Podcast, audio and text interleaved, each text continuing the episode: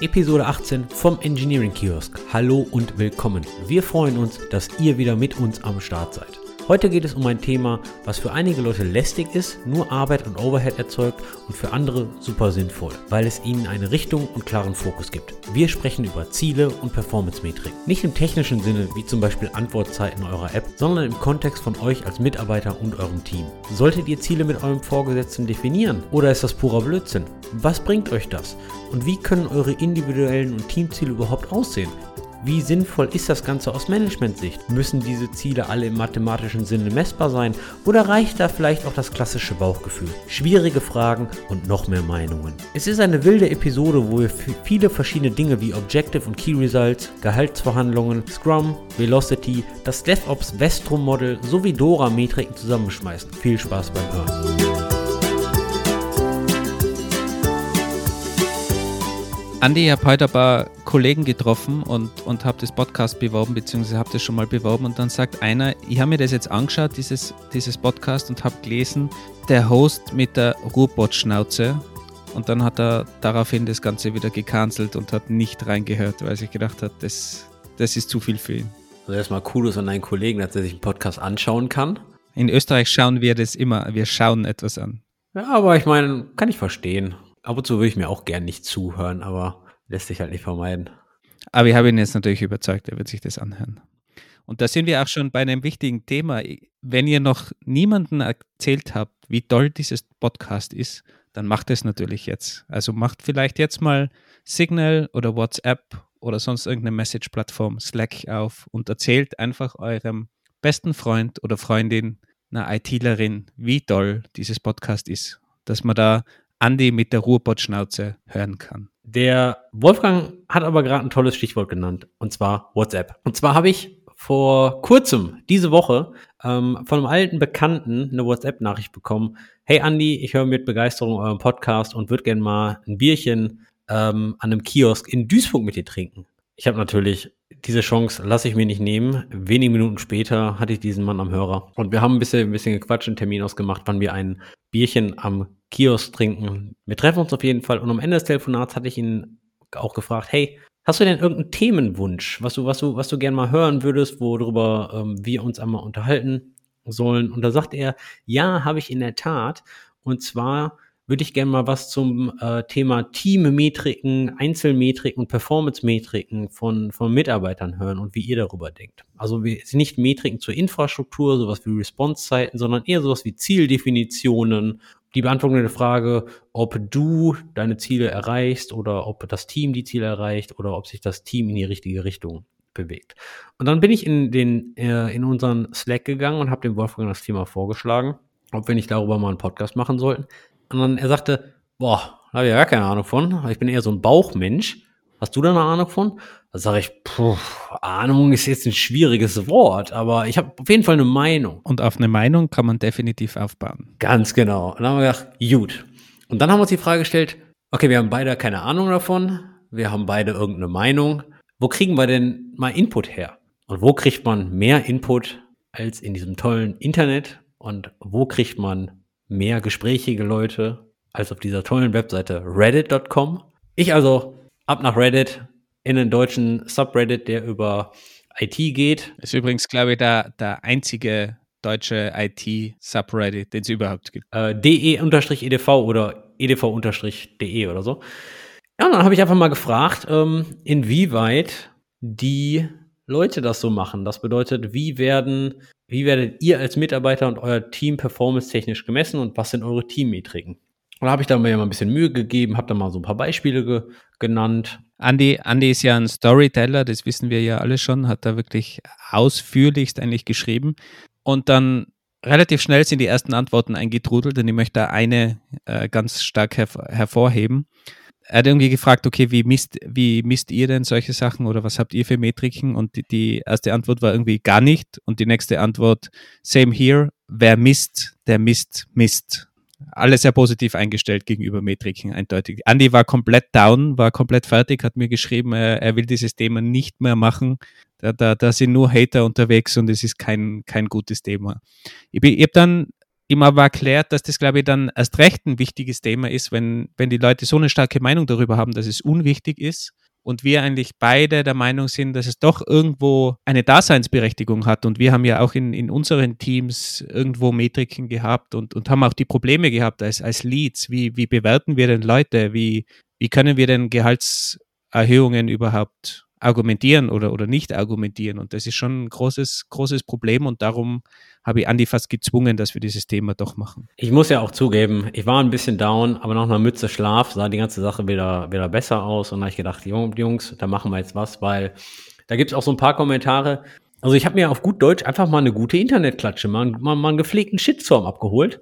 Neben Kommentaren wie, ist auch alles präzentiöser Bullshit, den äh, Original Poster da geschrieben hat, irgendwelches Geschwurbel, den sich HRler ausdenken, um sich selbst zu rechtfertigen. Ich gebe zu, ich kenne das Wort präzentiöser Bullshit ja noch nicht mal. Aber nur gut, lassen wir das. Und ähm, das nehmen wir jetzt mal als Herausforderung. Ja, wir, wir bringen uns da nicht runter. Ja, wir machen jetzt hier mal, geben mal unsere Meinung zu dem ganzen Thema ab. Und zwar ähm, haben wir eigentlich, haben wir eigentlich drei Kategorien für diesen Podcast. Und zwar einmal reden wir über individuelle Ziele, also Ziele für eine einzelne Person, für dich als Individual Contributor, für dich als Mitarbeiter. Dann reden wir einmal über Teamziele und als letztes wollen wir mal den Bereich von der Frage, bewegt sich das Team eigentlich in die richtige Richtung beantworten. Und das unterscheidet sich zu Teamzielen. Wie und wo genau, klären wir dann später. Steigen wir, steigen wir direkt mit dem, mit dem ersten Punkt ein. Einfach mal individuelle Ziele Ziele für einzelne Mitarbeiter. Wolfgang, warum, warum ist das Thema relevant? Warum ist das Thema wichtig? Warum, warum sollte ein individueller Contributor, ein Mitarbeiter Ziele haben? Oder warum sollte eigentlich jeder Mitarbeiter in irgendeiner Art und Weise Ziele haben? Da fragst du jetzt natürlich den richtigen. Ich bin, ich bin kein großer Fan von, von Zielen. Ich bin nicht dieser Typ, der, der sich nach Silvester überlegt, was hat er denn jetzt für gute Vorsätze oder so fürs nächste Jahr. Ich bin ja, ich bin ja da eher auf einer anderen Schiene. Trotzdem glaube ich, dass an sich Ziele ganz wichtig sind. Und zwar primär aus dem Grund, dass Mitarbeiterinnen und deren Leads einfach mal über diese Dinge sprechen. Wo soll denn die Reise hingehen? wie möchte ich mich denn weiterentwickeln? Was sind meine Ziele im Hinblick, was möchte ich denn vielleicht mal machen? Bin ich aktuell glücklich? Will ich das weiterhin machen? Oder will ich mich verändern? Will ich irgendwas dazulernen? In welche Richtung will ich gehen? Und ich glaube, man muss über diese Ziele diskutieren. Es geht gar nicht darum unbedingt, dass man sich da so harte Ziele setzt und alles unbedingt zielgetrieben ist. Aber wenn man mit dem Lead gemeinsam darüber diskutiert, in One-on-Ones zum Beispiel, haben wir eine eigene Episode gemacht. Dann muss man, muss man halt einfach mit Zielen arbeiten, damit, damit sich zwei Leute darüber verständigen können, wo man einfach hin will und wo die Reise hingehen soll, meiner Meinung nach. Ich meine, vielleicht, vielleicht fangen wir auch mal ein bisschen an, das, das Wort Ziele zu definieren. Ja, Ziele, Metriken, Messen und allem drum und dran. Ziele heißt für mich jetzt nicht unbedingt, dass das eine knallharte Metrik sein muss, äh, die man in einem Line-Diagramm darstellen kann und die dann entweder hoch oder runter geht. Ja? Ziele können auch mit ein bisschen Subjektivität behaftet sein. Das ist vielleicht ganz wichtig mal, mal zu trennen. Dennoch denke ich, das Thema hat eine sehr starke Relevanz, weil es unumgänglich ist, dass man irgendwann über das Gehalt, über eine Gehaltserhöhung spricht oder ähnliches. Oder über eine, eine Beförderung, eine sogenannte Promotion zum, vielleicht vom Senior Level zum Staff Level. Oder vielleicht zum Tech Lead oder Engineering Manager. Und wenn man über sowas spricht oder wenn man sowas anstrebt, dann sollte man schon irgendwas in der Hand haben, was man auch, auch vorlegen kann, beziehungsweise wo man sagen kann, du hast so gute Arbeit geleistet, das wird jetzt auch belohnt. Und warum, warum ist das wichtig? Weil es gibt immer, angenommen, ihr habt ein Team von fünf und ihr habt einen, einen, einen Chef und irgendwer hört dieselbe Musik wie euer Chef oder, oder besucht das Stadion zum selben Fußballverein oder was, was ist der Geier nicht. Es gibt immer diese, diese Konstellation, dass jemand Best Buddy ist mit dem Chef. Und wenn du, wenn du, wenn man gar keine Ziele hat, gar keine Mitarbeiterziele, und wenn, dann ist es auch eine recht schwierige Geschichte aus der Engineering Manager Sicht, die einzelnen Leute zu bewerten. Und niemand kann sich freisprechen von, vom persönlichen Bias. Ja. Wie soll man da wirklich objektiv entscheiden, wer jetzt gute Arbeit geleistet hat oder nicht? Wobei man da natürlich dazu sagen muss, dass es nicht automatisch immer so eine Promotion sein muss oder dass man irgendwie nach, nach oben wächst. Also man kann natürlich auch glaube ich, glücklich sein mit dem, was man macht, aber man probiert dann halt vielleicht irgendwo eine neue Technologie aus oder probiert Technical Debt zu aufzuräumen oder irgendwas zu verbessern. Also man geht ja dann auch auf technischer Ebene, wenn man in der gleichen Position bleibt und einfach einen guten Job macht, dann bringt man ja auch Dinge voran, irgendwie eine neue Software, ein neues Produkt, man, man engagiert sich. Also man kann ja auch auf der Stelle in seiner Position bleiben und sich weiterentwickeln, ohne dass man irgendwie eine Pro Promotion an, anstrebt, eine, eine Senior-Stelle, eine Staff-Stelle, eine Lead-Stelle, was es auch immer sei. Trotzdem kann man sich irgendwo Ziele setzen oder einfach vielleicht definieren, was man denn gerne macht und, und was man das nächste Jahr denn so für einen Fokus setzt zum Beispiel. Und dann hat man halt dementsprechend einfach eine Grundlage, über die man diskutieren kann. Und ich glaube, das ist halt umso größer das Team ist, umso wichtiger wird das Ganze. In einer Zwei-Personen-Firma wird das wahrscheinlich irrelevant sein. Da redet man einfach so eh miteinander den ganzen Tag. Aber umso größer das Team wird, umso wichtiger ist, glaube ich, das, dass man das auch ausspricht und halt dementsprechend mit dem, mit dem Lead im Idealfall in One-on-Ones genau über diese Sachen spricht und vielleicht auch dokumentiert, dass man dann eben auch was in der Hand hat, wenn es dann um Gehaltsverhandlungen geht oder wenn es dann plötzlich heißt, da Andi ist der bessere Mitarbeiter, weil der geht ja mit mir immer ins Fußballstadion und schaut da, ich habe keine Ahnung über Fußball, mir fällt nicht mal so ein Fußballverein ein. Aber wie heißt der Düsseldorfer Verein von, von den Toten Hosen? Fortuna Düsseldorf, das ist jetzt nicht dein Ernst. Fortuna, ja, das wäre mir fast, fast eingefallen. Okay, also wenn, wenn der äh, mit dem Chef immer Fortuna-Spiele geht, dann ist der halt plötzlich besser. Und wenn man dann eben nichts in der Hand hat, wo man sagen kann, ja, aber Moment, wir haben ja das vereinbart, wir wollten in die Richtung gehen und ihr habt das alles geleistet, dann kann man halt auch dementsprechend diskutieren und dann ist Fortuna nicht der einzige Grund, warum man eine Gehaltserhöhung bekommt. Ich sage nicht, dass, dass, dass jeder unbedingt 20 Ziele haben muss. Und ich sage auch nicht, dass das immer der heilige Gral ist. Doch ich sage, man sollte sich mit seinen Vorgesetzten darüber unterhalten. Und ich denke, dass man dies auch in unabhängig von der Firmengröße tun sollte. Natürlich sind das anderes, andere Gespräche. Zwei-Mann-Agentur in einer 20-Mann, in einer 200-Mann oder 2000-Mann-Firma. Ja, das sind andere, andere Arten von Gesprächen und die, die Ziele werden sehr wahrscheinlich auch anders aussehen. Dennoch sollte man darüber sprechen, weil dann hat man auch konstant etwas, was man in seinen One-on-Ones immer aufbringen kann. Man kann konstant nachfragen, hey, wie, wie siehst du denn meine Entwicklung ähm, bezüglich der Ziele, die wir letztes Quartal definiert haben oder, oder, oder. Und so kann man auch konstant über Feedback sprechen und Feedback anfragen und gucken, ob man auf dem richtigen Track ist. Und man darf das nicht automatisch verknüpfen mit irgendwelche Bonuszahlungen oder Gehaltserhöhungen. Da geht es auch um die, um die eigene Motivation, dass man einfach glücklich ist, dass man definiert, okay, was will man denn machen, auch damit man eben vielleicht Arbeit macht, die, die einem Spaß macht und nicht irgendwelche, keine Ahnung, die ganze Zeit nur irgendwelche Bugfixes macht und der andere Fortuna Zuseher oder Zuschauer bekommt immer die coolen Tasks, wo es um irgendwelche neuen Technologien geht. Auch sowas macht Sinn, dass man das einfach vereinbart und, und Ziele vereinbart, ohne dass das jetzt irgendwie verknüpft ist mit, mit Bonuszahlungen, die meiner Meinung nach sowieso nicht sehr sinnvoll sind. Aber es ist ein anderes Thema.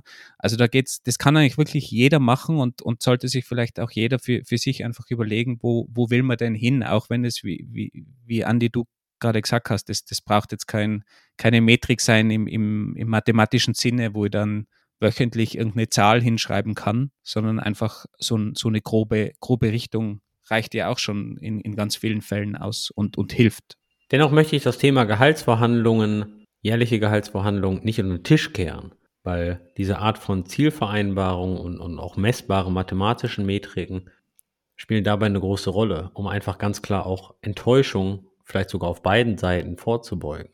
Was für mathematische Metriken kennst du denn oder, oder wie, wie schaut denn sowas aus? Wie kann man denn eine, so eine Metrik definieren überhaupt, damit man die dann objektiv beurteilen kann? Ja, das, das ist jetzt gerade die Krux der Sache. Ob jetzt alles 100% objektiv ist oder objektiv sein muss, ist die Frage. Man sollte es aber jedenfalls objektiv gestützt haben. Wenn du mich so fragst, fallen mir zum Beispiel ähm, OKRs, Objective and Key Results ein. Erklär mal, erklär mal kurz, was, was das ist. Ich glaube, das ist ja nicht so, der große Standard ist zwar ein Buzzword, was man jetzt oft hört, aber ich glaube, den wenigsten ist bekannt, was das wirklich ist. OKR steht für Objective and Key Result und ist eine Art von Planungsmethode, die, glaube ich, von Google entwickelt wurde. OKRs organisieren sich eigentlich genau wie das Organigramm in einer Art von Baumstruktur. Das bedeutet, das Top-Management ähm, gibt sogenannte Objectives vor.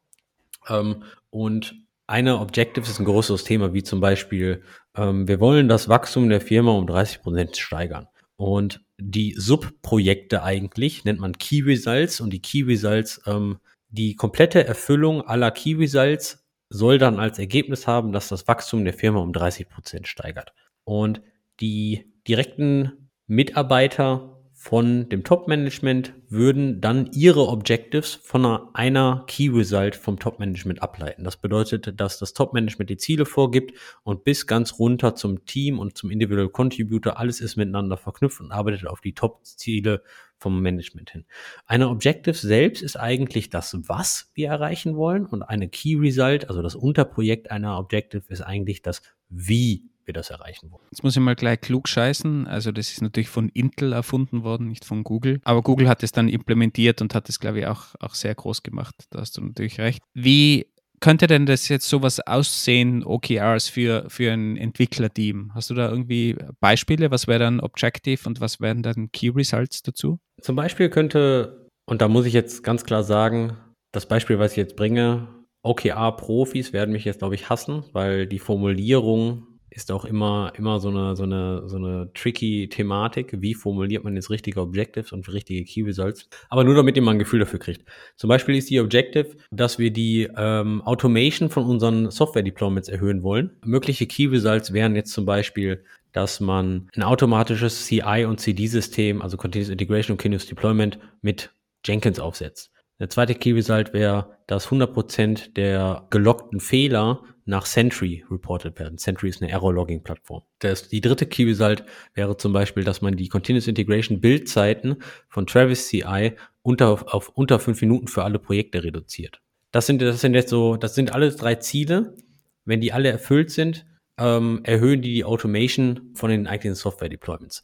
Und was ich jetzt gerade sagte, OKR-Profis werden mich jetzt sehr wahrscheinlich schlagen für dieses Beispiel, weil ob die jetzt alle so unbedingt objektiv messbar sind, sei dahingestellt und ob die aspirational sind, also, also auch irgendwie motivierend, sei auch dahingestellt. Auf jeden Fall sind das äh, ein paar Beispiele. Und wir verlinken in den Show Notes mal eine, eine Webseite, die bietet ein, ein paar solcher Beispiele ähm, für, für Software-Teams. Wichtig ist natürlich auch, dass die Key Results einfach messbar sind und in, im Idealfall keine binären Ziele sind. Also erreiche das Ja oder Nein, sondern wie viel Prozent erreiche ich zum Beispiel, wie viel Prozent Verbesserung habe ich von meinen Alerts oder, oder wie viel weniger Alerts habe ich. Ich will meine Alerts um 30 Prozent reduzieren oder sowas. Damit ich da also nicht nur binär irgendwas habe, habe ich das erreicht oder nicht. Das ist ja auch frustrierend, dann wenn man es knapp nicht erreicht, sondern einfach prozentuell oder eine, eine Zahl habe, wo ich einfach darauf hinarbeiten kann. Und auch wenn ich das nicht erreiche, was ja eigentlich meistens der Fall ist bei OKRs, weil die recht hoch gesteckt sind, diese Ziele, dann habe ich trotzdem etwas erreicht, auch wenn ich dieses Gesamtziel eben vielleicht nicht konkret erreicht habe, sondern nur 20 Prozent erreicht habe, statt 30 Prozent Reduktion von meinen Alerts, die mich in der Nacht aufwecken zum Beispiel. Jetzt reden wir natürlich eigentlich über individuelle Ziele, Ziele für einen individuellen Mitarbeiter. Und wir sprechen die ganze Zeit über OKRs. Jetzt ist es aber so, dass die OKRs, die vom Top-Management und dann für die Abteilung, dann für die jeweiligen Teams gesteckt werden, natürlich auch so weit runtergebrochen werden können auf den einzelnen Mitarbeiter. Das bedeutet natürlich auch, dass die immer granularer und immer granularer werden. Das wären jetzt zum Beispiel Ziele, die ein individueller Mitarbeiter sich ausdenken könnte oder mit, zusammen mit seinem Vorgesetzten oder Vorgesetzte erarbeiten könnte. Persönlich bin ich da kein Riesenfan von, von persönlichen OKRs. Warum nicht? Der, der Grund ist relativ einfach, weil die Abgrenzung von der eigentlichen Arbeit zur Teamarbeit ist dort meines Erachtens nach nicht mehr so wirklich gegeben. Und zwar arbeitet, soll man eigentlich im Team an einer Sache arbeiten. Wenn man jetzt eine Key Result auf einzelne Mitarbeiter runterbricht, dann arbeitet schon wieder jeder irgendwie nur für sich, nur um seine Ziele zu erreichen. Und da kommt mir das Teamgefühl und die Teamkultur zu kurz. Da hast du sicher einen Punkt. Es ist, glaube ich, gerade heute, wenn, wenn in moderneren Strukturen, auch mit cross-functional Teams, wird es immer schwierig, schwieriger, weil ja eben eine Person nicht die eigenen Ziele durchdrücken sollte, sondern das eben immer auf Teamebene basieren sollte. Nichtsdestotrotz kann man, glaube ich, schon auf persönlicher Ebene auch Ziele definieren.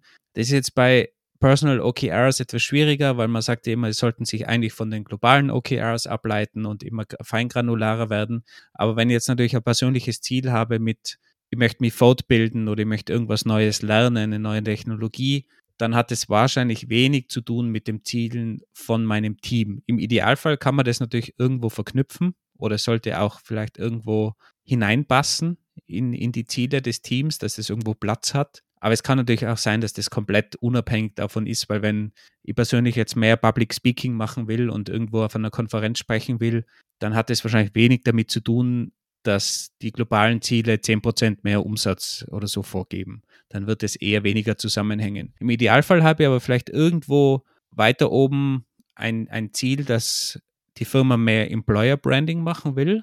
Und dann kann man das wieder sehr wohl verknüpfen. Also im Idealfall natürlich hat man da sogar Möglichkeiten, aber ich glaube, auf individueller Ebene hat es im Normalfall eher weniger zu tun mit den, mit den ganz anderen Zielen von Team- oder Management-Ebene. Aber da, du hast, du hast einen, wichtigen Punkt angesprochen. Meines Erachtens nach sollten die, die, die Ziele eines einzelnen Mitarbeiters schon mit den Firmenzielen verknüpft werden. Public Speaking, Beispiel. Mach einen interessanten Talk, geh auf die Bühne, aber sieh halt zu, dass die Firma auch wirklich offene Stellen für Software Engineers hat. Ja? Employer Branding. Wenn jetzt jemand eine neue Technologie lernen möchte, okay, warum verbindet man das nicht zum Beispiel mit einer Zertifizierung? Natürlich sollte man irgendwie schauen, dass die Technologie natürlich für die Zukunftsprojekte irgendwas weiterbringen kann. Beispiel, jemand lernt Kubernetes und Grafana und Monitoring. Was, was kann die Firma davon, davon gewinnen? Und wie kann das neu Erlernte für die neuen Projekte genutzt werden? Ich glaube, dass das auch sehr wichtig ist, dass das im Team dann bekannt ist, dass man also wirklich als Team weiß, okay, der Andi möchte das lernen und der Wolfi möchte das lernen, damit man auch dementsprechend sich das ein bisschen ausmachen kann oder vielleicht auch gemeinsam an irgendwas arbeiten kann. Also auch da ist die Kommunikation dann, glaube ich, wieder sehr wichtig und da können natürlich OKRs auch helfen, weil OKRs bei Definition eigentlich transparent sind und jeder sollte eigentlich auf alle OKRs company-wide zugreifen können und auch ich kann die OKRs von meinem CEO einsehen und checken, was der denn machen will. Genauso der CEO kann meine OKRs einsehen. Also das sollte ja möglichst transparent sein und sollte dann auch in der Firma helfen, um zu wissen, wer arbeitet dann an welchen Dingen und, und wer will sich in welche Richtung weiterentwickeln. Ich glaube, transparent ist da schon auch sehr wichtig. Bist du nicht Freelancer und dein eigener CEO? Montags. Dienstag bin ich dann mein Angestellter und check mal meine eigenen OKRs. Mega. Kann ich mal bei den Gehaltsverhandlungen dabei sein? Die sind mittwochs jeden Mittwoch? Ist die Inflation in, in, in, in Amsterdam so hart? Ja, ja, also da bin ich, da bin ich ziemlich hart. Das sind immer sehr harte Verhandlungen, ja. Donnerstag will ich fast immer kündigen. Und Freitag ist frei, ne? Freitag ist sowieso frei. Kennst du eigentlich das Sams? Klar, bin ich natürlich groß geworden mit dem kleinen Sams. Wundervoll. Ähm, zu den, komm, kommen wir zurück zu den Zielen. Wenn man aber mal, was ich mir gut vorstellen kann, ist, dass man als individuelles Ziel hat, zum Beispiel die Definition und das Leiten einer, eines Key Results oder einer Objective, ja, zum, oder zum Beispiel das technische, die technische Leitung übernehmen von einer Key Result für eines, für ein Jahresquartal für das Team. Wenn jemand sagt, ja, das ist ja keine Arbeit, das ist schon eine ganze Menge Arbeit. Ähm, zusehen, dass der, dass die ganze Key Result überhaupt läuft, durchgeplant ist, dass der, dass der Progress getrackt wird, dass das alles dokumentiert wird und so weiter und so fort. Natürlich ist das Zusatzaufwand neben eurem normalen Job und natürlich solltet ihr dann mit eurem Vorgesetzten darüber sprechen, wie viel prozentualen Wochenzeit ihr darauf, ich nenne es mal, ausübt, ja, also weil ihr, die fällt ja natürlich von eurem normalen Job dann ab, aber das kann natürlich auch ein individuelles Ziel für euch sein, dass ihr die technische Leitung für eine Key Result oder für ein Objective oder für ein Quartalsziel, ähm, je nachdem welches Planungsframework ihr nutzt, übernehmt. Was sagst du denn zu den, zu den Leuten, die jetzt sagen, es ist ein absoluter Bullshit und es ist nur Overhead, absoluter Overhead? Vor allem, ich bin in einer kleinen Fünf-Mann-Firma, das ist nur Overhead. Was soll das Ganze? Du meinst OKR selbst? Ja, oder Ziele allgemein. In einer kleinen Fünf-Mann-Firma mag das vielleicht so sein, weil da kriegt man jetzt vielleicht noch alle Leute zeitgleich in einer, in einer, in einer Kaffeeküche unter und man hat sowieso eine andere Beziehung als in einer, in einer 100-Mann-Firma. Der Punkt ist aber, um alle Leute am gleichen Strang zu halten und auch in die gleiche Richtung gehen zu lassen, ist einfach ein gewisses Allein mit notwendig. Und es ist auch einfach notwendig, dass man, dass man das, wohin man möchte, und wo, was man erreichen möchte, die, die sogenannten definierten Ziele auch aufschreibt, damit jeder ganz klares Verständnis davon hat. Weil nur weil wir uns alle auf dasselbe Ziel einigen, heißt das nicht, dass wir das also dasselbe Verständnis von den Zielen haben. Und auch wenn die, wenn die Firma mal wächst oder wenn jemand Neues dazukommt, der vielleicht noch nicht in der eingeschworenen Fünf-Mann-Clique dabei ist, dann muss dieser, diese Person ja auch irgendwo wissen, woran und wofür wir hier eigentlich arbeiten. Weil im Endeffekt eine Firma, sofern das jetzt keine Non-Profit-Firma ist, hat das Ziel, Geld zu verdienen. Und das darf man leider nicht vergessen. So toll eure Arbeit auch ist, es sind einfach, es ist eine profitorientierte Firma und da sind gewisse Strukturen vonnöten. Jetzt sind wir schon ein paar Metriken und, und, und Frameworks wie OKRs durchgegangen, um, um solche Ziele zu machen.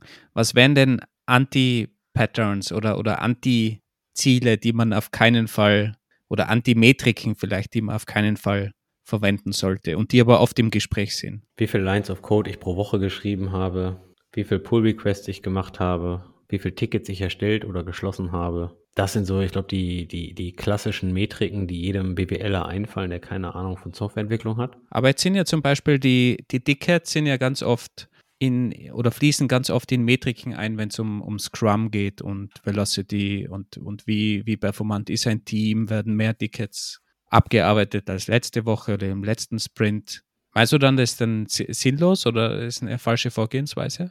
Ja, ich meine, wenn du jetzt hier Scrum und Velocity ansprichst, ähm, nur mal kurz für, ähm, für, für Leute, die mit den Begriffen noch nicht anfangen können. Ähm, Scrum ist eine agile Methode, eine agile Arbeitsmethode, in der man in der man fest definierte Zeitintervalle hat, in denen man Zwischenziele erreicht. Beispiel. Also komm, Scrum ist, ist jetzt schon so ein, ein Buzzword, das, das, das kennt doch jetzt wirklich schon jeder, oder? Hat schon jeder mal gehört. Das lassen wir mal den, den Hörerinnen als Hausaufgabe, wenn sie Scrum noch nie gehört haben. S-C-R-U-M. Okay, und dann googelt mal gleich noch Velocity mit. Ja, das Velocity kannst du schon mal erklären.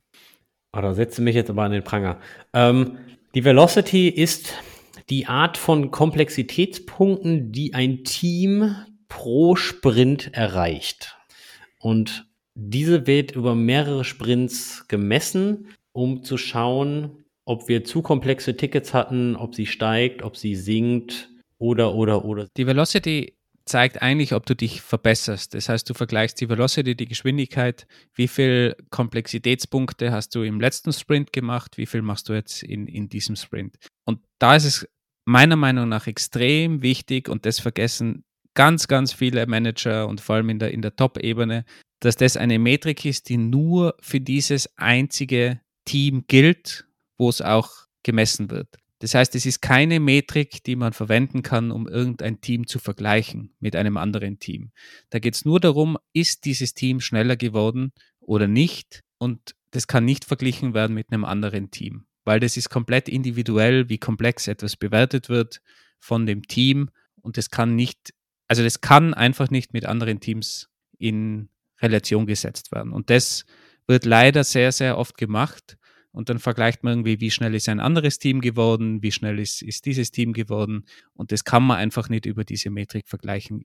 Ganz allgemein finde ich das sowieso sehr, sehr problematisch, wenn du Teams vergleichst, weil es gibt halt selten Metriken, die so teamübergreifend wirklich gültig sind und, und die das ermöglichen, dass man zwei Teams miteinander vergleicht. Also das ist extrem gefährlich und auch erfahrungsgemäß, egal wann wenn man versucht hat, irgendwie Personen oder, oder Teams so company-wide zu vergleichen, ist man da eigentlich gegen die Wand gefahren und hat extrem viele Probleme bekommen. Also das kann ich eigentlich niemandem empfehlen, das zu machen. Super Punkt. Die Velocity und dass diese an das Team gebunden ist. Und eine Sache, die ich, meine, meine Kritik, nicht meine Kritik, ah doch schon, meine Kritik, wie die Velocity oft wahrgenommen wird bezüglich der Teamgebundenheit. Wenn eine Person das Team verlässt, hat man ein neues Team. Wenn eine Person in ein Team kommt, hat man ein neues Team. Was bedeutet das? Das bedeutet, sofern es in irgendeiner Form personelle Änderungen im Team gibt, ist meines Erachtens nach die vorherige Velocity nicht mehr nutzbar, weil die muss sich erst über zwei, drei, vier Sprints einspielen, weil man hat, je nachdem wer geht, entweder einen sehr starken Contributor verloren oder es kommt irgendwie eine sehr laute Person wieder rein, die Kultur des Teams wird verändert, vielleicht ähm, kommt ein Junior rein, der mehr Mentoring braucht, oder, oder, oder, oder ein Super Senior, der alles in Frage stellt, oder, oder, oder. Man hat einfach ein neues Team. Und das bedeutet, man braucht wieder, weiß ich es gar nicht, drei, vier, fünf, sechs Cycles, Sprints, um bis diese Velocity sich wieder einspielt. Und da ist die Frage, wenn wir jetzt mal eine eine Sprintlänge von zwei Wochen nehmen, sechs Sprints, Da sind wir bei, bei zwölf Wochen, bei drei Monaten und in drei Monaten kann sich halt auch personell schon wieder eine ganze Menge ändern. Ne? Da frage ich mich, wie viel stabile Teams gibt es eigentlich, die ihre Velocity knallhart über weiß ich nicht, ein Jahr oder anderthalb wirklich vergleichen können. Also ich meine, ich finde das beachtlich, wenn man so eine gute Retention hat, ja. Ähm, aber bei speziell in der Startup-Welt, in den, in den Hyper-Growth-Firmen, ähm, ist das, habe ich das noch nicht gesehen.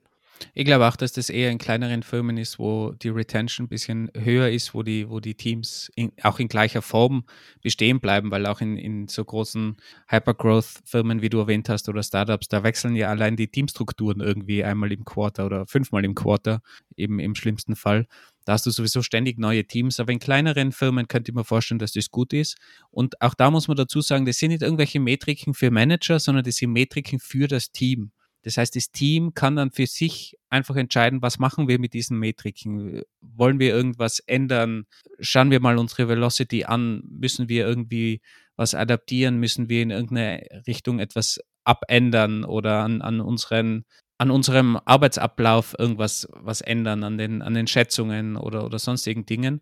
Und das darf man halt nie vergessen, was sind Metriken, die für das Management da sind und was sind Metriken, die für das Team da sind. Und alle Scrum-Metriken sind meiner Meinung nach Team-Metriken und keine Management-Metriken, die das Management in irgendeiner Form verwenden kann. Management-Metriken sind irgendwelche KPIs, die zum Beispiel die äh, Revenue, also den Umsatz zum Beispiel darstellen, dass man einfach klar messen kann und mit denen kann ich als Management arbeiten. Aber die Velocity von irgendeinem einzelnen Team ist nichts für das Management. Jetzt hattest du mich gerade nach Anti-Patterns gefragt und ich habe so Klassiker genannt wie Lines of Code oder Anzahl Tickets oder ähnliches. Und jetzt hatte ich im Intro auch ähm, den Kollegen erwähnt, der, der mich da angerufen hatte, mir dieses Thema vorgeschlagen hat. Jetzt auch mal Grüße an Stefan. Und er hat eine sehr interessante Frage gestellt. Und zwar habe ich zwar Lines of Code und Tickets als Anti-Pattern bezeichnet, aber wenn wir jetzt mal zum Beispiel die Teamarbeit und die Arbeit eines einzelnen Mitarbeiters auf Pull-Requests münzen, dann kann man natürlich auch so knallharte Metriken nehmen, wie zum Beispiel, wie viel Review-Runden braucht eine bestimmte Kombination von Mitarbeitern denn immer und wieso verbessert die sich nicht? Beispiel. Ich mache einen Pull-Request und ich mache mach, mach meinen ersten Pull-Request und meine Teammitglieder und ich brauchen, sagen wir mal, sechs Review-Runden, bis der Pull-Request gemerged werden kann. Jetzt bin ich drei, vier Monate im Team und wir brauchen immer noch pro Pull Request sechs bis sieben Review-Runden. Da ist natürlich schon mal die Frage, lass uns da doch mal rein schon in den Pull Request. Wieso braucht man sechs bis sieben Review-Runden? Und was kann man da verbessern? Liegt das am Pull Request Autor, also an mir? Liegt das daran, dass da immer nur Nitpicking betrieben wird? Und diese Frage fand ich eigentlich ganz interessant, weil es geht gar nicht darum, wer ist jetzt zu genau und wer schreibt irgendwie scheiß Code, sondern kann man solche Metriken nutzen, um einzelne Personen weiterzuentwickeln, weiterzuentwickeln in Bezug auf Kommunikation, weiterentwickeln im Bereich Prozessoptimierung, vielleicht sogar einzelne Ziele setzen wie, hey, setz dir doch mal dieses Quartal das Ziel, mit dem Team einen eigenen Coding-Style Guide zu definieren und implementiere in die GitHub Actions oder in euer Jenkins einen automatischen äh, Format-Checker. Buff, alle Nitpicking-Kommentare, wo das Komma und die Klammer stehen soll, verschwinden auf einmal. Reduzieren sich dadurch die Review-Cycle.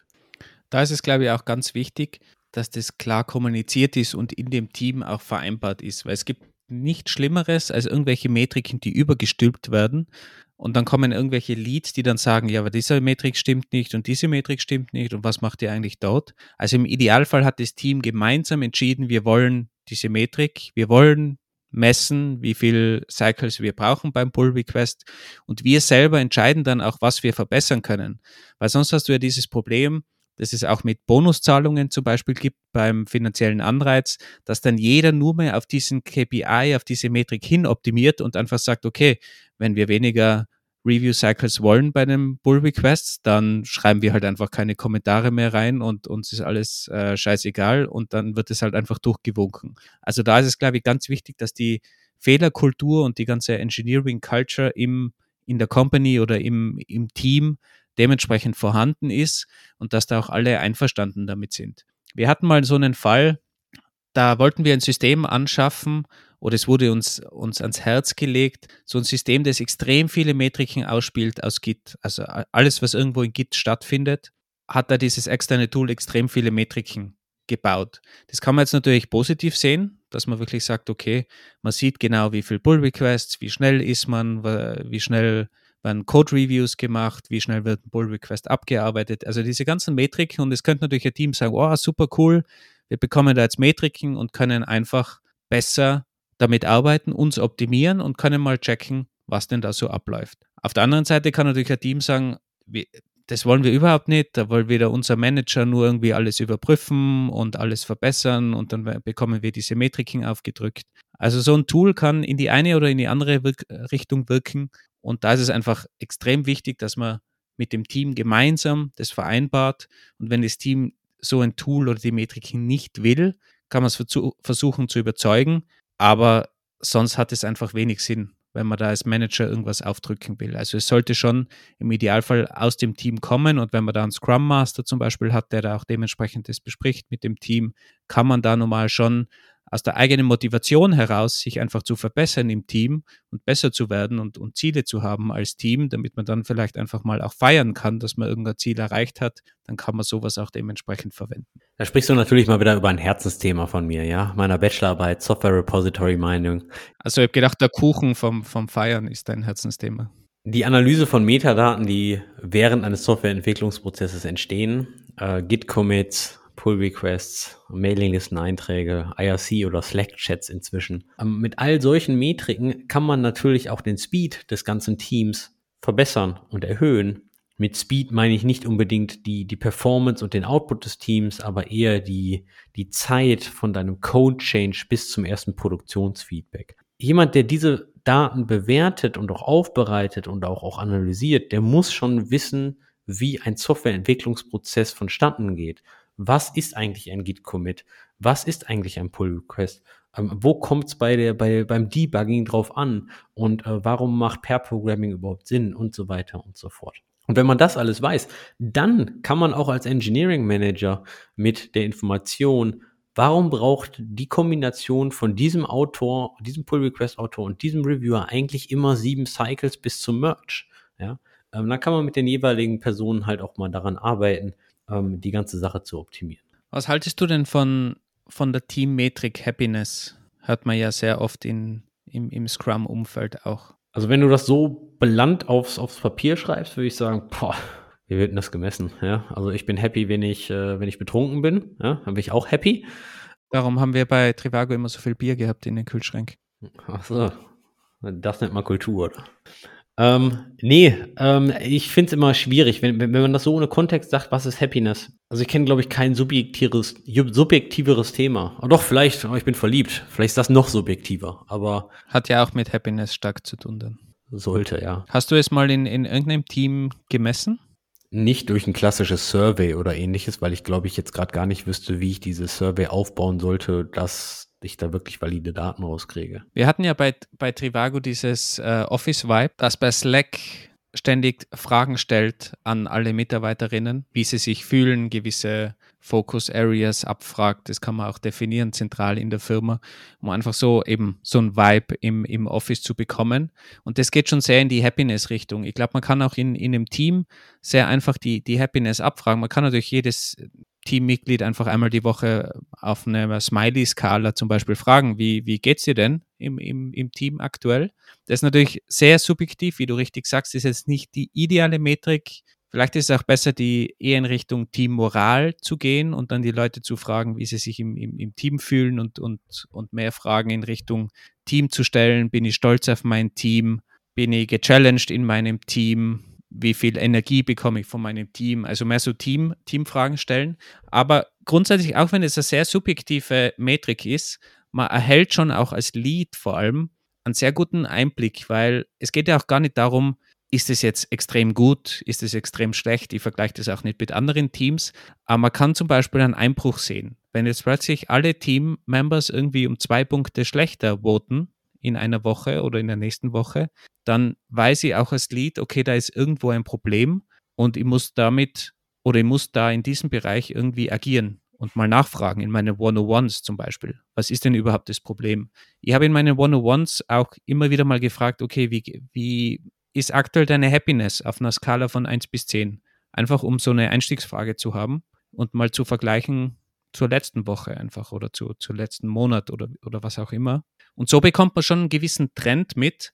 Natürlich im Idealfall, wenn man auch im Team arbeitet, bekommt man das sowieso irgendwo mit, so zwischen den Zeilen und, und wenn man Kaffee trinkt. Aber wenn man natürlich jetzt weniger zu tun hat mit einem Team, hilft so eine Metrik, die man auch ganz schnell abfragen kann, einfach um so ein bisschen ein Gefühl zu bekommen, gibt es aktuell irgendwo Probleme, läuft was in die falsche Richtung und dann muss ich natürlich agieren und, und ins Detail gehen und tiefer reingehen. Ich glaube, das Wichtige ist, dass man diese Art von Fragen kontinuierlich stellt und über einen längeren Zeitraum, um da wirklich einen Trend ähm, ähm herauszufinden. Und ich glaube, es ist wichtig auch, dass die ähm, Daten da mehr oder weniger statistisch relevant sind. Ähm, das bedeutet, wenn du nur, weiß ich nicht, nur zwei Leute hast, weiß ich jetzt nicht in deinem Team, weiß ich jetzt nicht, wie relevant äh, äh oder auswertbar die ganze Thematik ist. Ich glaube, es muss ja gar nicht unbedingt klassisch statistisch aussagekräftig sein. Ist es nicht selten, auch, auch bei, bei, bei so einer Herangehensweise.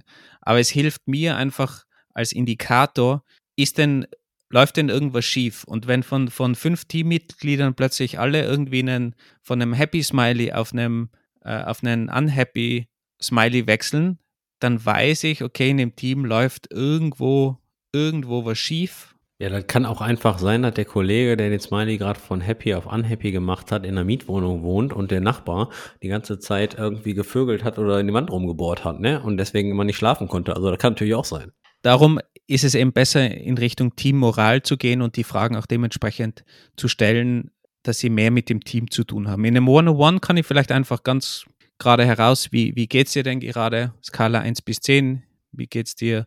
ganz allgemein, weil da will ich ja vielleicht auch diese private Ebene mit abfragen.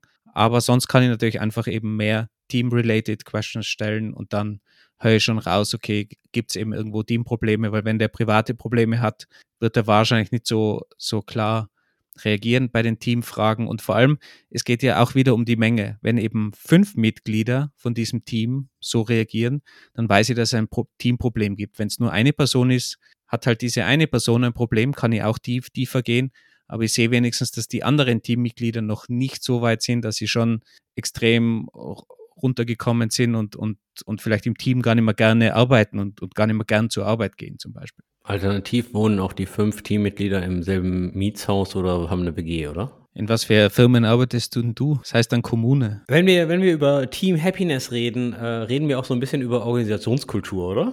Inwiefern? Naja, ähm, und zwar hat mich auf diesen Link ein Arbeitskollege gebracht und äh, das wollen wir, wollen wir jetzt mal testen. Und zwar gibt es ähm, nämlich zur Team Happiness Bewertung oder zur Bewertung deiner Organisationskultur oder, oder wie, wie gesund ist dein Team, nämlich auch ähm, das Vestrum Survey. Das Vestrum Survey ähm, ist ein Teil der sogenannten DevOps-Kultur und wurde vom Soziologen Dr. Ron Westrum entwickelt auf Basis von einer Research- und Assessment-Studie ähm, rund um das Thema DevOps. Da wurden ein paar, ein paar Fragen entwickelt, die hochvalide und statistisch zuverlässig sind, um halt, ich sag mal, die Gesundheit eines, eines Teams festzustellen. Ein paar Fragen sind zum Beispiel, äh, in meinem Team sind die Verantwortlichkeiten geteilt, in meinem F Team führen Fehler zu Untersuchungen, in meinem, neuen, äh, in meinem Team sind neue Ideen willkommen und so weiter und so fort. Ja?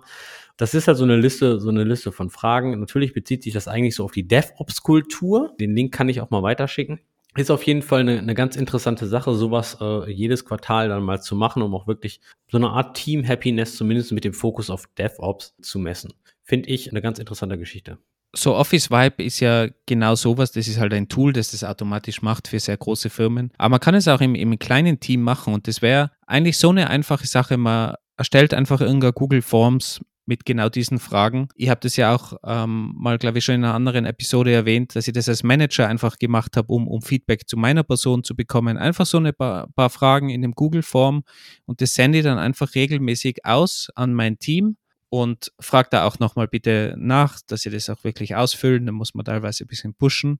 Aber das ist so einfach, das braucht wirklich super kurze Zeit und man bekommt einfach ein gutes Gefühl, was denn gerade so abgeht und wie sich ein Team entwickelt. Und was auch noch sehr gut ist, wenn man das Ganze noch transparent mit dem Team teilt. Also das ist auch ganz wichtig, auch bei so Office-Vibe-Geschichten. Also wenn das irgendwie automatisch erfasst wird. Viele haben da irgendwie ein Problem, dass man da personalisierte Daten dann auslesen kann oder als Manager auch mehr sieht. Wenn man da einfach transparent vorgeht und sagt, okay, auch mal herzeigt, okay, wie schaut diese Administration aus oder was, was ist der Outcome von dieser Umfrage, wenn es jetzt eine Google Form ist, dass man das einfach teilt mit dem Team und auch offen bespricht und einfach sagt, okay, in den letzten drei Wochen ist das Ganze nach unten gegangen, unsere Happiness in dem Team und einfach mal offen anspricht, was, was, wo liegt das Problem, was können wir vielleicht machen. Also im Idealfall bespricht man das zuerst in One-on-Ones und weiß als Lead schon ungefähr, wo die Probleme liegen, aber dass man es dann trotzdem sehr transparent und offen anspricht. Ich glaube, das ist äh, ein sehr wichtiger Punkt. Aber ich möchte nur noch mal darauf hinweisen, es ist super einfach und das kann man auch in einer kleinen Firma machen. Man braucht da nicht irgendwie ein großes Framework, Google Forms aussenden und die Ergebnisse analysieren und teilen. Und das war schon. Und ich glaube auch, das zeigt dann dem Team, dass das wichtig ist und dass man das einfach gemeinsam auch lösen will. Und ich glaube, das gibt dann auch ein gutes Gefühl und zeigt die Wertschätzung, was man dem Team gegenüber hat. Springen wir noch mal ganz kurz weg von der Team Happiness zum individuellen Mitarbeiter. Bei Trivago hatten wir das eine 360-Grad-Umfrage, das 360-System. Kannst du mal kurz für die Herren erklären, was das ist und was du daran gut und was du daran schlecht fandest?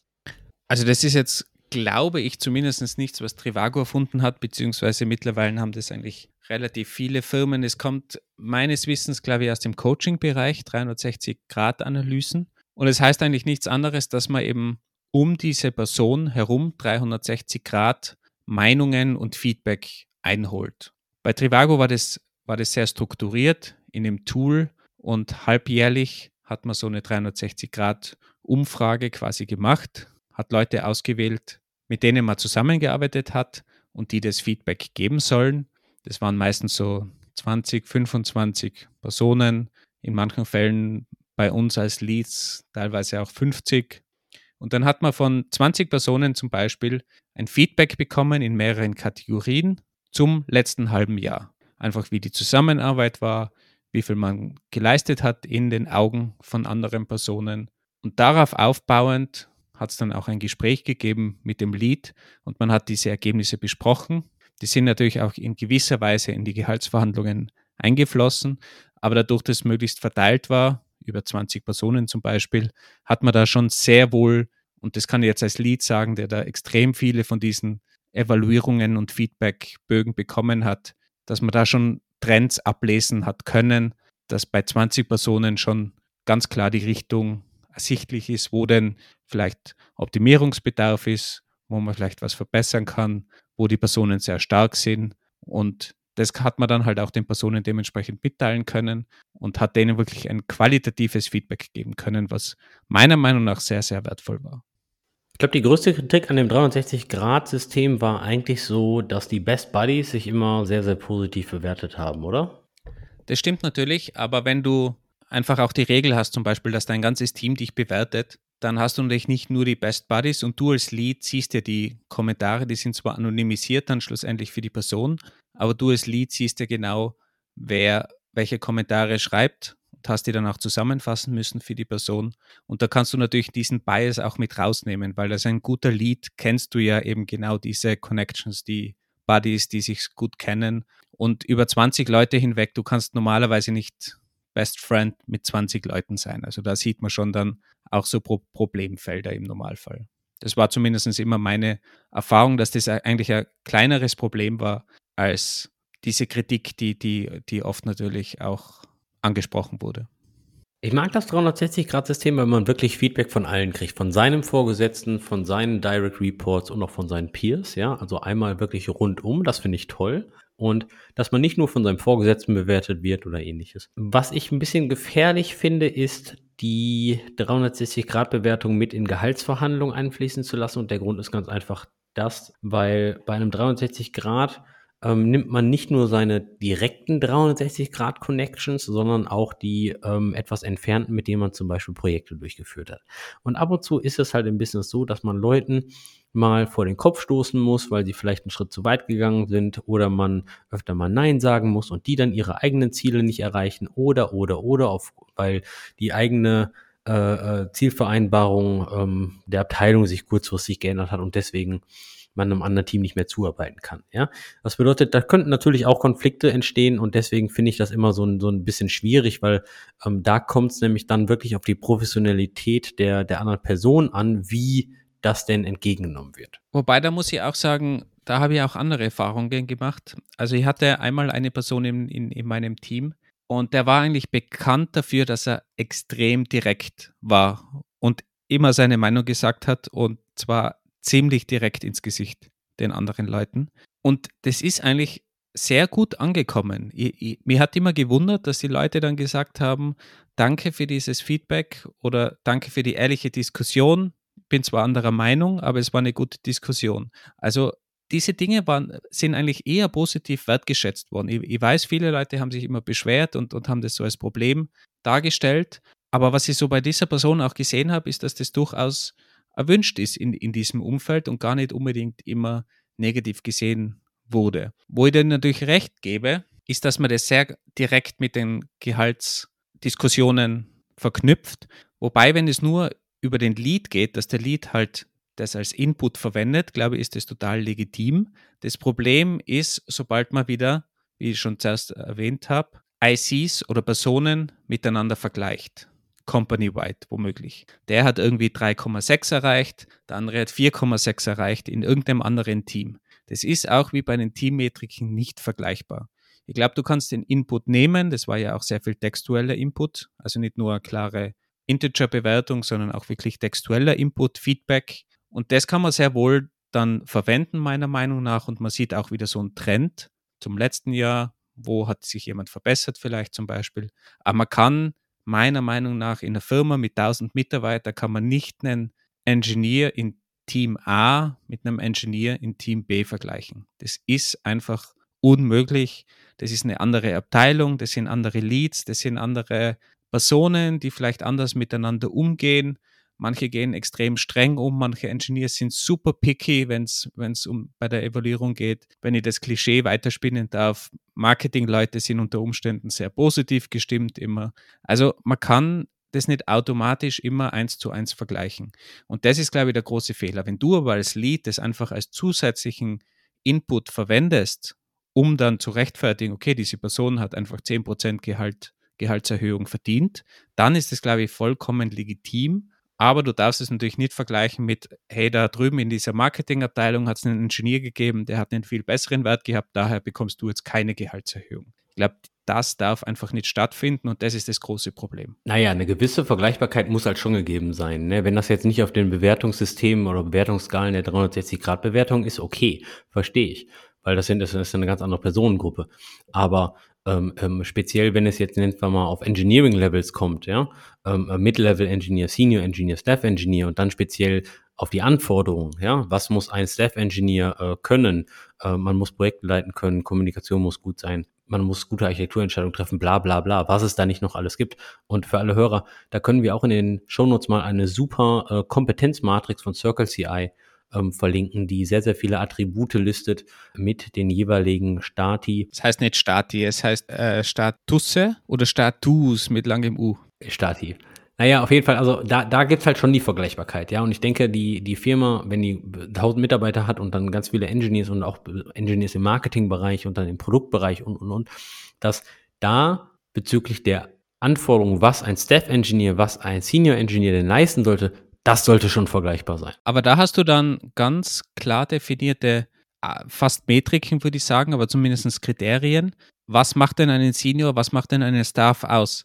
Wenn du aber in einem 360-Grad-Feedback einfach fragst, okay, bist du mit der Leistung zufrieden oder wie war denn die Kommunikation von jemandem und du musst die Kommunikation einordnen zwischen 1 und 5, dann ist es halt immer sehr subjektiv und vor allem in diesem Department zum Beispiel sehr subjektiv und du kannst es nicht mit einem anderen, mit einer anderen Abteilung in dieser Firma vergleichen, wo das vielleicht ganz anders ist. Wenn du aber klare Kriterien hast, okay, was heißt denn ein Projekt voranzutreiben und als ein Senior oder als ein Staff muss ich dementsprechend diese Aufgaben zum Beispiel übernehmen und ein Projekt vorantreiben. Dann habe ich natürlich klare Kriterien, die auch dementsprechend messen kann oder halt beurteilen kann danach und dann kann ich auch dementsprechend darauf was aufbauen. Also ich glaube, das ist viel, viel besser, wenn ich solche, solche Job-Titles habe und nicht alles natürlich auf so ein Feedback aufbaue. Aber ich glaube, ich kann sehr wohl als Input verwenden, aber eben dann ist es schwer vergleichbar, wenn das nicht solche Kriterien sind, die eben firmenweit klar definiert sind, was denn sowas bedeutet. Ja, das ist zwar korrekt, aber ich ähm, ähm, hebe dann auch noch eine zweite Kritik am 360-Grad-System und zwar folgendermaßen. Jeder, der mich bewertet im 360-Grad-System, der müsste eigentlich ganz klar meine Job Description gelesen haben und auch die Anforderungen an mein Engineering-Level. Weil ich stelle andere Kommunikationserwartungen an einen Staff Engineer und an einen Junior Engineer. Ja? Und ich behaupte einfach mal, und das ist meine Erfahrung, die ich bisher aus 360-Grad-Systemen gemacht habe, dass viele Leute, die mich bewertet haben, nicht mein Jobprofil gelesen haben und auch nicht wissen, was von der Firma für meine Rolle und für meine Position erwartet wird, sondern dass sie mich als Mensch bewerten, was in diesem 360-Grad-System, was wohl dann vielleicht sogar als Teil in die Gehaltsverhandlungen mit einfließt, dann falsch ist. Und da sind wir schon wieder bei dem Punkt, in irgendeiner Art und Weise oder zu einem gewissen Grad kann man das dann doch vergleichen, auch cross-Team, weil, wenn, sofern es denn Software-Engineers sind.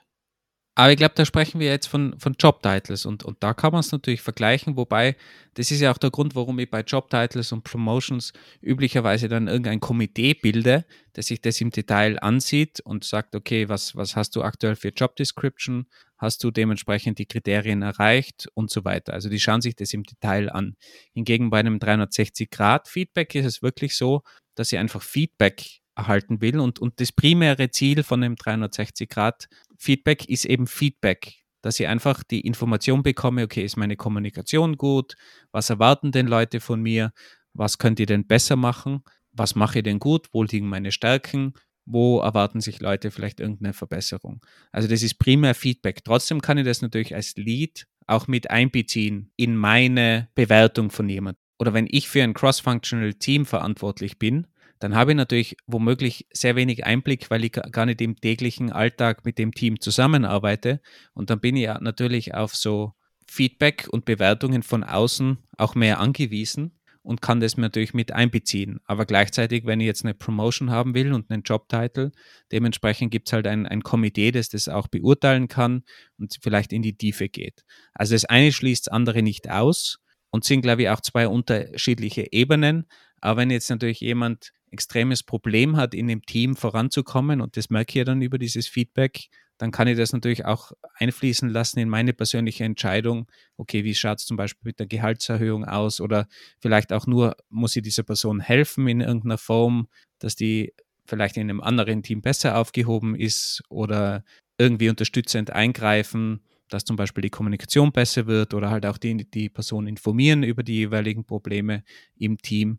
Da geht es halt mehr in Richtung Feedback. Du hast aber, du hast aber auch eine, eine, eine gute Sache angesprochen, und zwar Jobtitles generell. Und Jobtitles, wenn ich das in Relation zu individuellen Zielen setze, dann ist es nun mal so, dass je höher der Jobtitel, Staff Engineer, Principal, Distinguished oder Google Fellow, wie du letztens gelernt hast, dass natürlich auch dann die individuellen Ziele deutlich schwieriger, deutlich härter und auch deutlich höhere Anforderungen an dich gesetzt werden. Ja, also das bedeutet, schreit nicht immer nur nach dem höchsten Titel. Ich möchte immer den höchsten Titel haben, weil der höchste Titel mit, mit, mit, mit, mit, neuer, mit neuem Titel kommt auch neue Verantwortung und neue Requirements, die ihr dann erfüllen müsst. Ja, weil die Erwartungen werden nicht niedriger. Und da solltet ihr euch auch mal fragen, möchte ich denn überhaupt Senior Engineer werden? Möchte ich überhaupt Staff oder Principal werden oder Distinguished? Denn es gibt in vielen Firmen auch ein sogenanntes Termination Level, ähm, wo erwartet wird, dass eine ganze Menge Engineers einfach auf dem Level Senior Engineer stehen bleiben. Und das ist völlig in Ordnung, ja, weil umso höher es geht, umso mehr Erwartungen werden an euch gesteckt und die Ziele, die individuellen Ziele werden genauer, werden schwieriger zu erreichen und erfordern deutlich mehr Fähigkeiten weit über euer Team hinaus. Jetzt haben wir natürlich ein bisschen über äh, 360 Grad, individuelle Ziele und wir sind ein bisschen zwischen den Teamzielen und den individuellen Zielen hin und her gesprungen. Ähm, wir haben in der Intro gesagt, dass wir unter anderem auch mal klären, wo der Unterschied eigentlich zwischen Teamzielen ist und der Frage, bewegt sich das Team in die richtige Richtung. Teamziele kann man so erkennen, erreicht das Team wirklich das Ziel. Also wenn das Team jetzt das Ziel hat, okay, bring den neuen Microservice am Start, haben sie das am Ende des Sprints geschafft? Ja oder nein? Die Frage, bewegt sich das Team in die richtige Richtung, ist eigentlich eine Frage, wie ist denn eigentlich der Mit zu Langzeittrend für dieses Team in Bezug auf ihre Teamgesundheit. Im Scrum-Umfeld hatte der Wolfgang bereits schon die Velocity ähm, genannt. Ähm, wird das Team besser, schneller, kann das Team besser zusammenarbeiten? Ist die Abstimmung, ähm, läuft, die, läuft die smoother? Im DevOps-Umfeld oder eigentlich meines Erachtens nach im kompletten Software Engineering Umfeld gibt es noch sowas wie die sogenannten Dora-Metriken.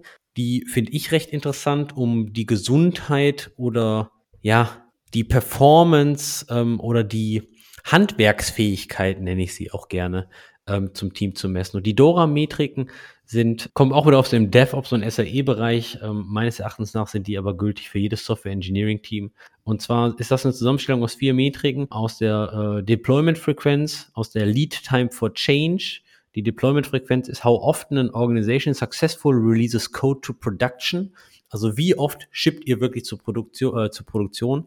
Die Lead Time for Change sagt eigentlich aus, welche Zeit vergeht von einem Git-Commit zur Produktion. Dann die dritte Metrik ist die Change Failure Rate, die prozentuale Anzahl an Deployments, die einen Fehlerfall in Produktion erzeugen. Siehe auch letzte Episode über die Feuerwehr und Incident Management, vielleicht ganz interessant in diesem Kontext. Und die vierte und letzte Metrik ist die Time to Restore Service, wie lang eine Organisation braucht, um von diesem Fehler in Produktion sich wieder zu recovern. Und warum denke ich, dass diese vier Metriken eine tolle Sache sind, um den richtigen Trend eines Software Engineering Teams darzustellen, weil das für mich sogenannte well-rounded Software Engineers abdeckt. Nicht nur, dass man Code schreibt, sondern auch mal, dass man ein bisschen links und rechts guckt. Links bedeutet, man hat den Code deployed, dass man die ersten SQL-Abfragen abfeuern kann, um zu gucken, wie verhält sich eigentlich meine Applikation in Produktion, wie laufen eigentlich die Business-Metriken, die Key-KPIs und so weiter.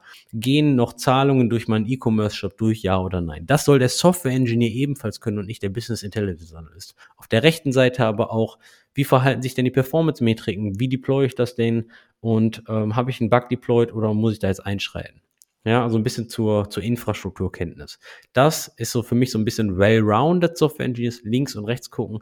Und da könnten zum Beispiel die Dora-Metriken auch helfen, um die Frage zu beantworten, bewegt sich das Team mit oder langfristig in die richtige Richtung. Aber auch da wieder ganz, ganz, ganz wichtig, zusammen mit dem Team definieren, nicht irgendwie überstülpen diese Metriken oder aufdrücken oder nur womöglich im Hintergrund ablesen, sondern wirklich gemeinsam zusammensitzen, sich überlegen, okay, wo wollen wir hin als Team, was wollen wir denn auch messen und das dann auch immer transparent durchführen. Und eigentlich müsste das Team ja auch immer auf diesen Zug aufspringen wollen, weil man sich ja auch dementsprechend verbessern will und üblicherweise im Team ja genau diese Probleme ansprechen will oder, oder verbessern will, weil wenn man zu langsam deployt oder, oder zu selten, dann ist das ja auch meistens nicht im Sinne der Entwickler und die wollen das ja auch verbessern. Also solche Dinge einfach zu messen und zu verbessern, sollte auch normalerweise im Interesse des Teams sein und das ist normalerweise auch gar nicht schwer, irgendwie mit dem Team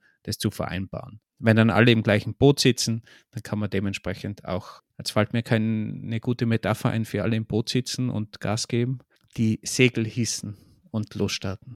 Wenn man die Segel hisst, hat man hoffentlich Wind und das Team unten drunter muss eigentlich relativ wenig tun, weil der Wind ja viel tut. Ja, ist ja noch besser.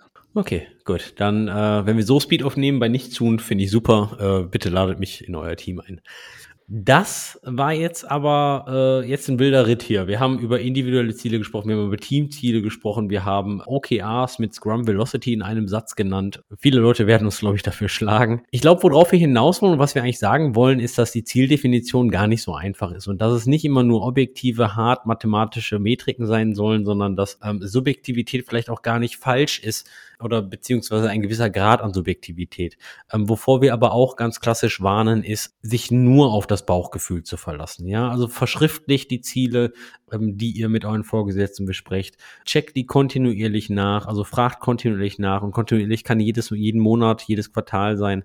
Jedes halbe Jahr ist ein bisschen lang, weil der Feedback-Cycle sollte da eher kurz gehalten werden, damit Kurskorrekturen vorgenommen werden können. Wichtig ist aber, dass ihr beide ähm, oder vielleicht sogar alle im Team dasselbe Verständnis von denselben Zielen habt und dann auch wirklich darüber reden könnt. Nicht irgendwie nach einem Jahr das schwarze Wunder erlebt und jeder denkt, hö, aber ich denke, ich war doch auf dem richtigen Track. Nee, warst du doch gar nicht, aber du doch auch nicht. Ja, und dann ist nämlich das Geschrei auf allen Seiten groß. Wenn wir zurückkommen auf dieses Kommentar von Reddit, wer Mist, Mist, Mist, also Mist Müll, das stimmt natürlich. Es ist keine Metrik perfekt, aber man kann ja mit irgendwas beginnen und wenn das Team dahinter steht, einfach das mal transparent anzusehen, ohne dass es da dann gleich irgendwelche Auswirkungen gibt, wenn da irgendwas mit dieser Metrik in, in, in die eine oder andere Richtung geht, dann ist das normalerweise auch kein Problem und man kann es auch verbessern jederzeit. Aber wenn man halt gar nichts misst, dann weiß man halt auch überhaupt nichts. Und wenn der Server online ist, dann ist er halt online, aber man will ja trotzdem wissen, wie performant ist der Server, wie schnell wird die Webseite ausgeliefert.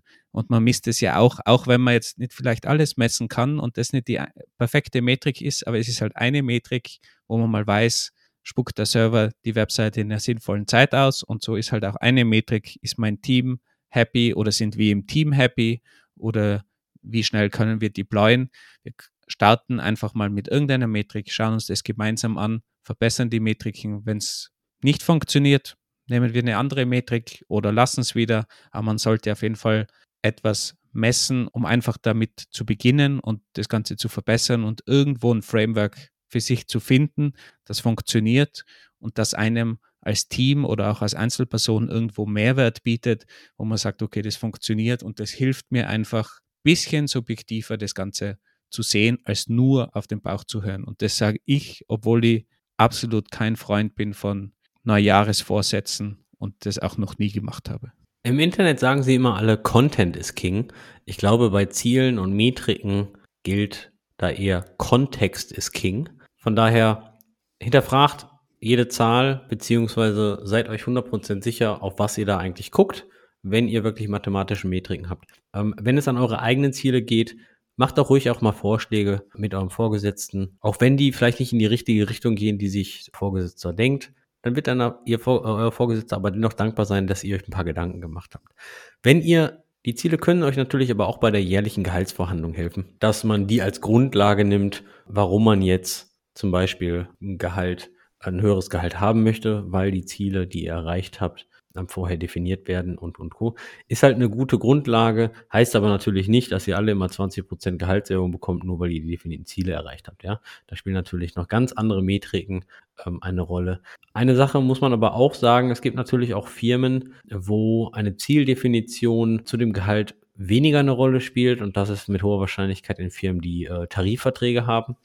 Ähm, in der IT würde ich mal aus dem Bauch heraus schätzen, wer jetzt gerade nicht für die Bundesregierung arbeitet, äh, ist das eher selten der Fall. Gibt es aber immer mal wieder und ich glaube auch besonders bei sehr großen Konzernen ist das, glaube ich, auch noch so ein Ding.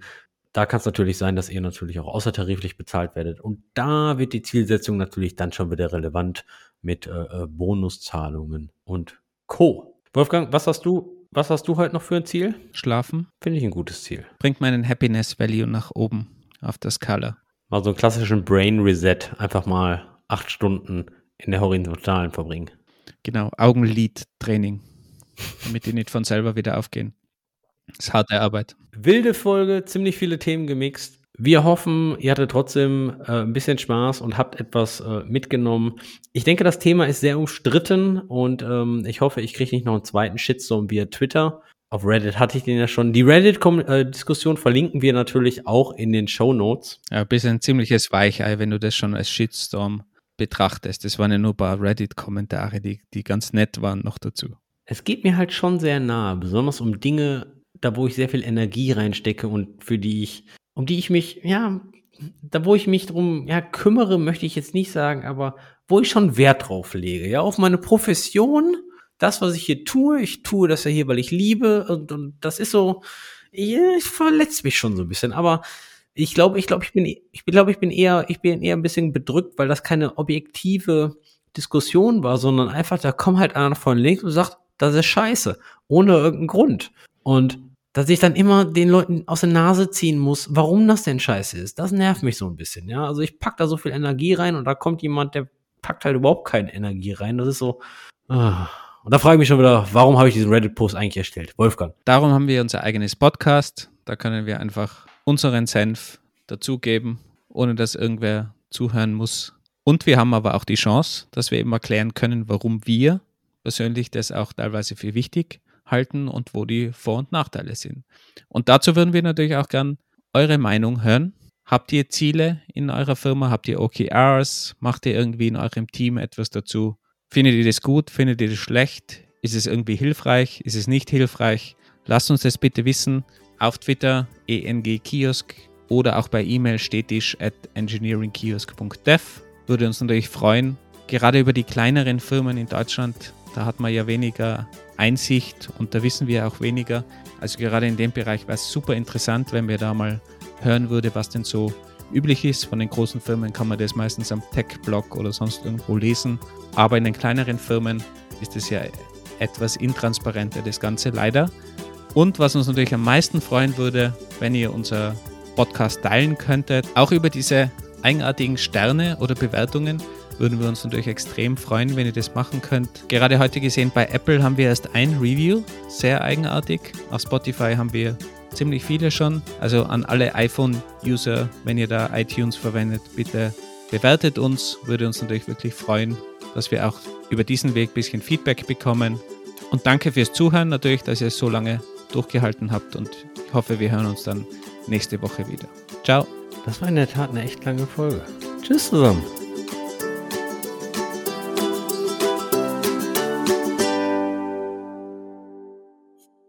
Bei der Absage, da, da hakelt's aber, ne? Oder, oder sind da die drei Bier? Das sind die drei Bier wahrscheinlich, ja.